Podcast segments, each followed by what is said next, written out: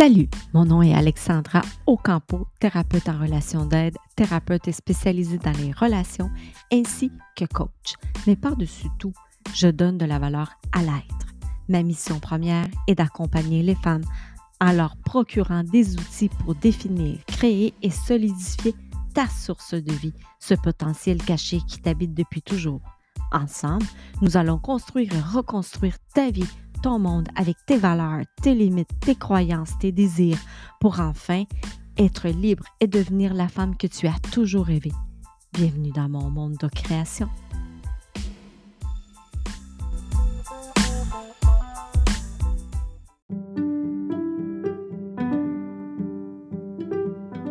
Bonjour.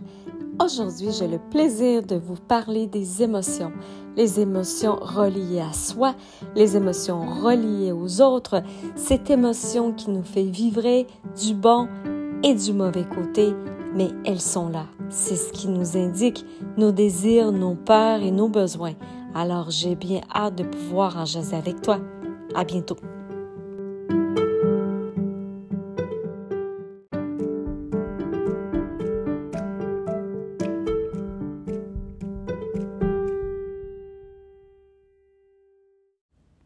Bonjour et bienvenue à ce podcast euh, sur les émotions.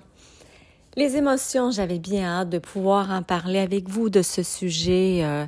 Alors aujourd'hui, je vous parle très tranquille. Je suis dans mon euh, salon et je prends le temps de, j'avais le goût de vous parler des émotions car c'est vraiment notre notre vibration, c'est vraiment ce qui est là, c'est vraiment ce qui nous guide c'est ce qui nous tient en relation, en relation avec soi et en relation avec les autres. Euh, j'entends souvent dire euh, que c'est pas l'idéal de vivre les émotions ou euh, quand on est petit, souvent on se fait dire ou souvent ou parfois il y a certains parents qui peuvent dire ne vis pas telle émotion, ça vaut pas la peine, ne pleure pas, euh, c'est pas nécessaire, euh, fais semblant que. Hum, alors c'est pas évident, c'est pas évident parce que depuis notre jeune enfance, on nous euh, dit le contraire de ce qu'il faut faire d'après moi. Et, ça fait qu'on refoule, on refoule ce qu'on vit, on refoule nos peurs, on refoule nos insécurités, on refoule la tristesse. Bon, bref, on refoule tout ce qu'on ressent, ce qui fait que ça devienne une grosse boule par la suite euh, dans la vie. Et à chaque émotion qui, qui cogne à ta porte, euh, tu, tu décides de fermer la porte et de faire comme si rien n'était et tu continues ta vie et tu continues dans le refoulement. C'est évident qu'un jour, l'émotion, euh, elle va pas arriver tout seul, elle va arriver en gagne. Là. Puis là, ça va, ça va défoncer la porte, là, puis ça va vouloir rentrer, puis tu te retrouves pris et saisi euh, au dépourvu en disant coudon qu'est-ce qui m'arrive? Qu'est-ce que je vis? Euh, pourquoi je suis euh, triste et pourquoi il n'y a plus rien qui fonctionne? Pourquoi je peux plus avancer? Pourquoi je me sens que je suis pris et que je suis plus la personne que j'étais où je suis? Qu'est-ce qui m'arrive? Mais c'est c'est à force de refouler c'est à force de refouler ce qui est là, c'est à force de pas écouter ton ressenti, de l'exprimer, de le vivre. Il est certain que dans la vie, on a beaucoup d'émotions. À chaque jour, on, a différentes émotions qui, se pointent devant la porte de notre vie et, et on fait semblant de ne pas les entendre, de pas les écouter, de pas s'en occuper parce qu'on on se dit, bon, euh, ça va passer. Ça va passer, puis, puis euh, c'est pas important. Mais quand on, se dit que c'est pas important, en fait, on se dit à soi-même qu'on n'est pas important. Et c'est pas c'est pas une question de toujours parler et de décrire l'émotion qui est là à vive voix. C'est c'est simplement juste de se dire à soi, aujourd'hui j'ai de la tristesse. Puis qu'est-ce qu'elle me dit, cette tristesse-là? C'est quoi le besoin de cette tristesse-là en arrière? Puis si à plusieurs fois dans la semaine, je ressens de la tristesse, mais alors c'est, c'est une alarme qui dit qu'il y a quelque chose en arrière de ça. Puis simplement, c'est de comprendre c'est quoi le besoin de la tristesse. Quel besoin n'est pas comblé pour que je sois triste?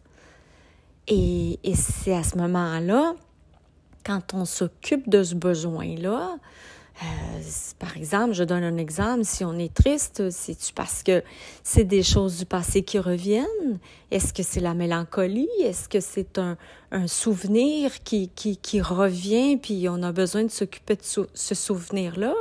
Ou est-ce que c'est parce que on est triste parce qu'on n'a plus de temps pour nous puis on s'occupe plus de nous-mêmes. Et, et, et, là, à ce moment-là, quel est le besoin? Si j'ai besoin de m'occuper de moi-même, est-ce qu'aller prendre une marche tout seul me ferait du bien?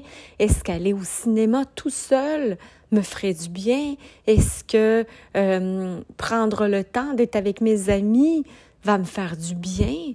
Euh, Qu'est-ce qui me ferait du bien? C'est pas, c'est comme, le, en fait, ce que je perçois, c'est que l'émotion, elle est perçue comme négative, comme pas correcte.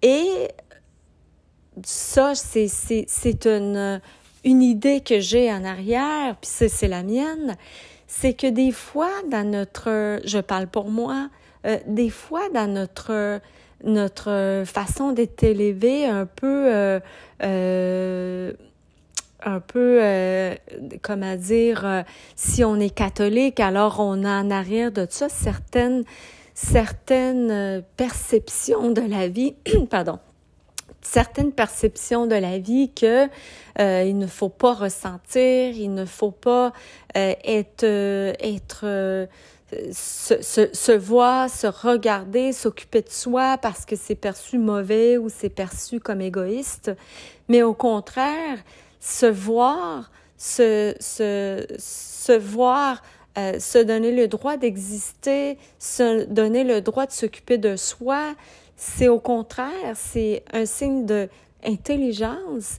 et quand on s'occupe de soi puis de ce qu'on vit, on va être capable, on va avoir une ouverture de pouvoir s'occuper des autres. Alors, c'est s'occuper de soi en premier au lieu de toujours être dans l'autre. Et et c'est ça qu'il faut éclaircir et démystifier dans notre culture. Et, je parle de notre culture catholique parce que moi-même, je suis catholique. Je ne sais pas pour les autres pour les autres euh, religions ou les autres cultures. Alors, si toi, tu m'écoutes et tu es d'une autre religion et d'une autre culture, c'est à toi de voir si c'est quelque chose qui t'a été inculqué. Euh, et, euh, et, et, pour revenir à, à ce qu'on revit, puis à ce qu'on à sème en nous de vouloir bloquer ce qui est là, c'est qu'on bloque de pouvoir être libre, d'être libre dans ce qu'on vit. Et euh, la question n'est pas, comme je disais, de toujours être à fleur de peau et d'exprimer, oh mon Dieu, je sens présentement, euh, je me sens triste, je me sens, je me sens que je suis pas comblée, je me sens que j'ai un vide, je me sens que c'est pas, c'est pas toujours être là-dedans, mais simplement de le saisir, de voir que ça passe, de savoir que c'est là, euh, de s'explorer, de rester dans le ressenti. Et si c'est quelque chose qui revient souvent, mais d'être conscient, de dire, ben ça me revient, c'est quelque chose qui revient. Puis je me demande qu'est-ce que ça veut dire, pourquoi ça revient souvent à porte. Puis si ça revient, mais c'est quoi? Puis autant pour les... Ça, c'est je te parle des émotions qui sont négatives, entre guillemets, mais les émotions, autant pour les émotions positives, de dire, oh mon Dieu, mais dernièrement, la joie, elle est présente. Je me sens en harmonie je me sens bien, je me sens que j'ai le goût d'explorer, que j'ai le goût d'aller d'en avant, mais, mais c'est donc bien extraordinaire de savoir que dernièrement, la joie me visite. Mais pourquoi elle est là? Si la joie est là, mais quel besoin que j'ai comblé pour que la joie soit souvent présentement dans ma vie? Et de comprendre dans quel cycle qu'on vit, parce qu'aussi on a des cycles, hein. on a des cycles dans lesquels on est plus heureux, on est plus bougonneux, il y a des cycles où on est vraiment dans, dans un petit peu dans la déprime, dans la tristesse, dans la nostalgie.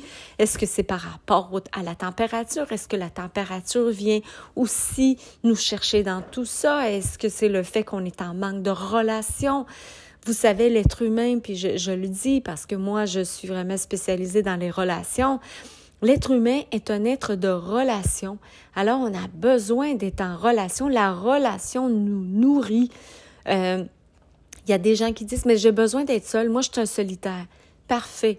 Mais si tu es un solitaire, je le sais qu'à un moment donné, tu as quand même besoin d'être en relation un jour semaine, deux jours semaine, quelques heures, tu as besoin d'aller te nourrir de l'autre, des échanges que tu vas avoir avec l'autre, et par la suite, tu vas continuer ton chemin. Ça se peut que toi, te nourrir, c'est 15, 15, minutes par semaine, 15 minutes par jour, peu importe, mais tu vas aller te nourrir de l'autre. Tu as besoin aussi de te nourrir dans le couple.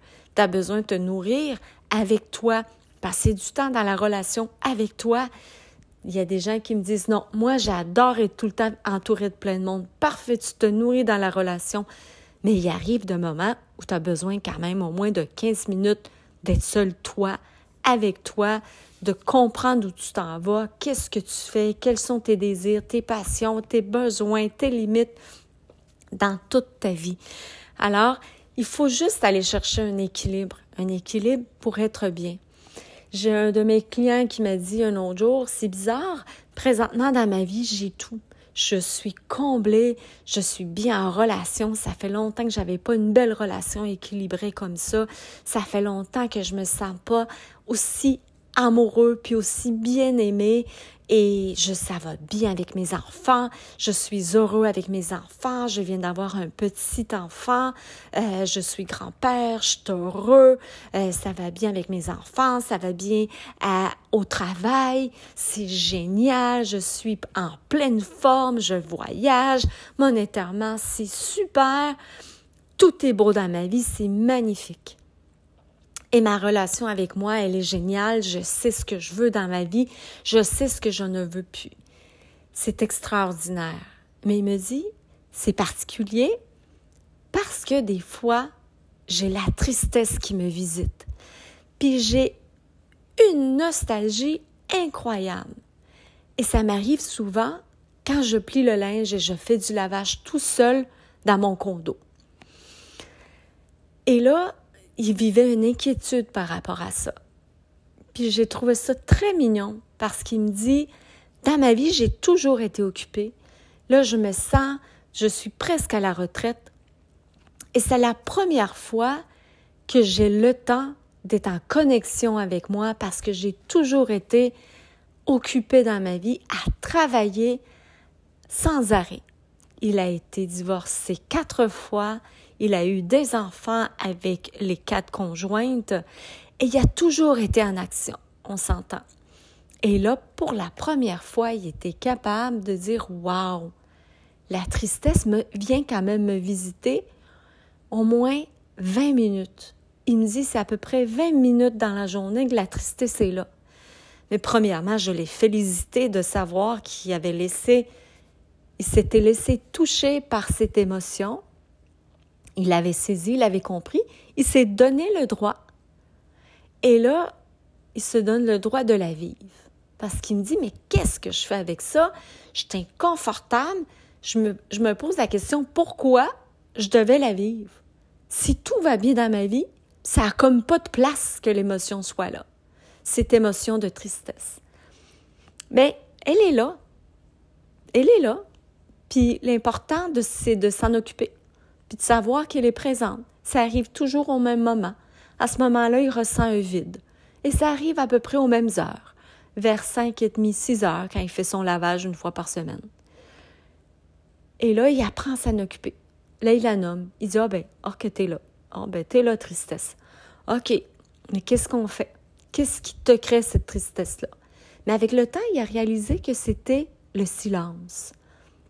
C'était le silence de 5 et demi à 7 heures le soir environ quand il fait son lavage puis soupe. Euh, et c'est toujours la même, à peu près la même journée dans la semaine. Et il se dit, mais, mais qu'est-ce que je vais faire avec toi?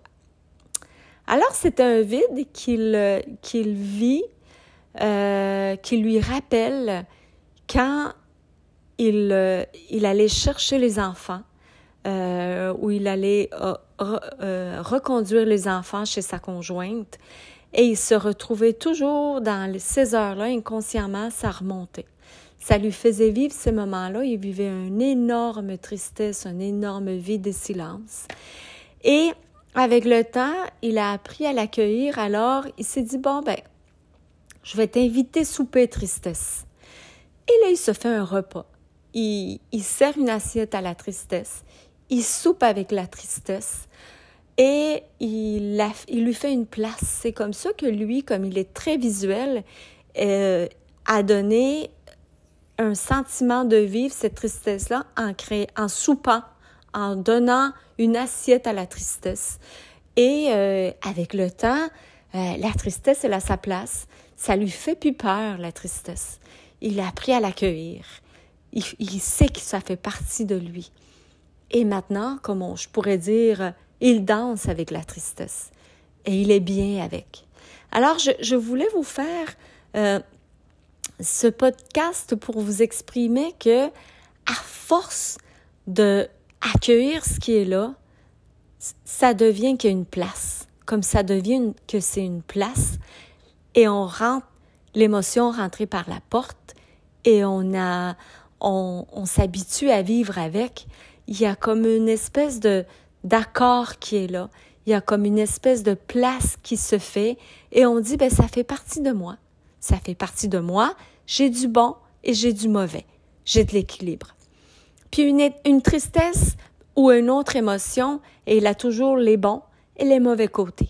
Alors, il y a toujours quelque chose de bon qu'on peut faire avec, il y a toujours quelque chose de mauvais qu'on peut faire avec.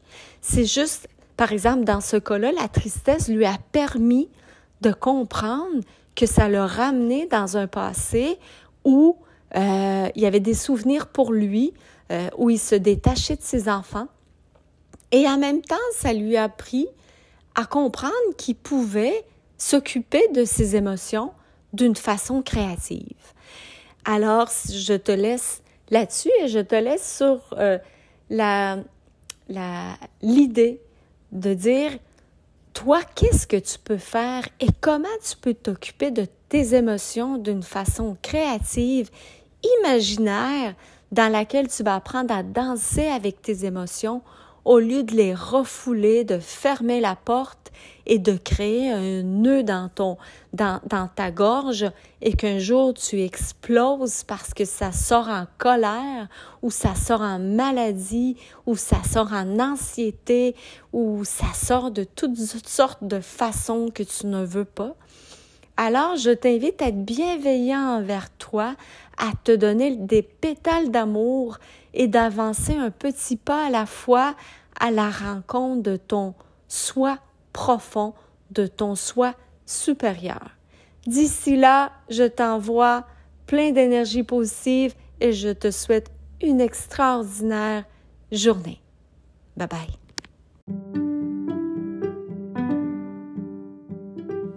Merci d'avoir écouté ma balado.